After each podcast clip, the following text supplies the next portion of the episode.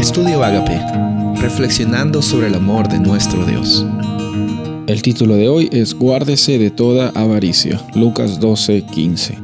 Y les dijo, Cuidado, guárdense de toda avaricia, porque la vida del hombre no consiste en la abundancia de los bienes que posee. En estos días hemos visto el origen de, este pecado, la codicia. En estos días también hemos visto que eh, el proceso de, pensar que somos mejores en la competencia no nos va a llevar a una, a una satisfacción y no nos va a llevar también a, unas consecuencias que van a traer bendición a nuestras vidas y a las personas que nos rodean.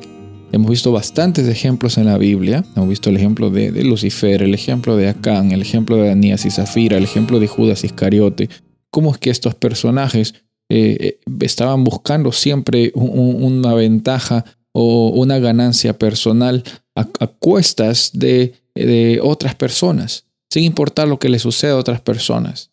Por eso es que encontramos que eso es totalmente incompatible con el ministerio de Jesús. Cuando Jesús vino aquí en la tierra, Él no estaba pensando en cómo es que yo voy a eh, sacar ventaja a la situación de yo ser el Hijo de Dios. Todo lo contrario, él se virtió a, sí mismo hacia las personas en su ministerio, supliendo sus necesidades en cada momento, atendiéndolas, dándoles palabras de consuelo y también palabras fuertes a las personas que requerían escuchar palabras fuertes.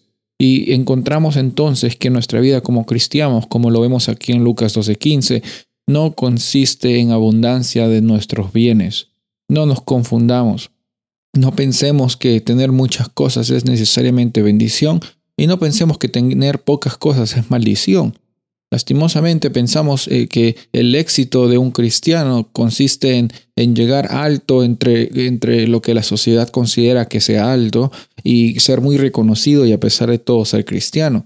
Un cristiano que tiene una gran ganancia económica no es menos cristiano, no es menos hijo de Dios que una persona que también es cristiana que está pasando por algún problema económico y que no tiene tantas ganancias materiales como la primera persona que dijimos. Dios no está viendo nuestras ganancias como una cualidad en la cual Él va a considerar más a uno y menos a otro. No, eh, todo lo contrario, nuestra vida consiste en, no, en no identificarnos por las cosas que tenemos. Si tenemos mucho, es probablemente que nuestra tentación sea identificarnos con lo mucho que tenemos. Por eso es que en cada momento nuestro caminar ya no consiste en compararnos con otras personas, porque tú no estás en los zapatos de las otras personas. No sabes que esa persona que quizás entre comillas tiene más, está pasando por circunstancias difíciles, o, quizás no, no, no sabemos la realidad.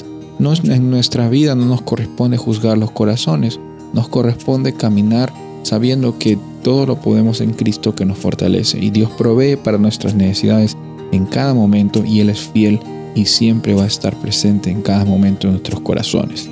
Soy el pastor Rubén Casabona y deseo que tengas un día bendecido.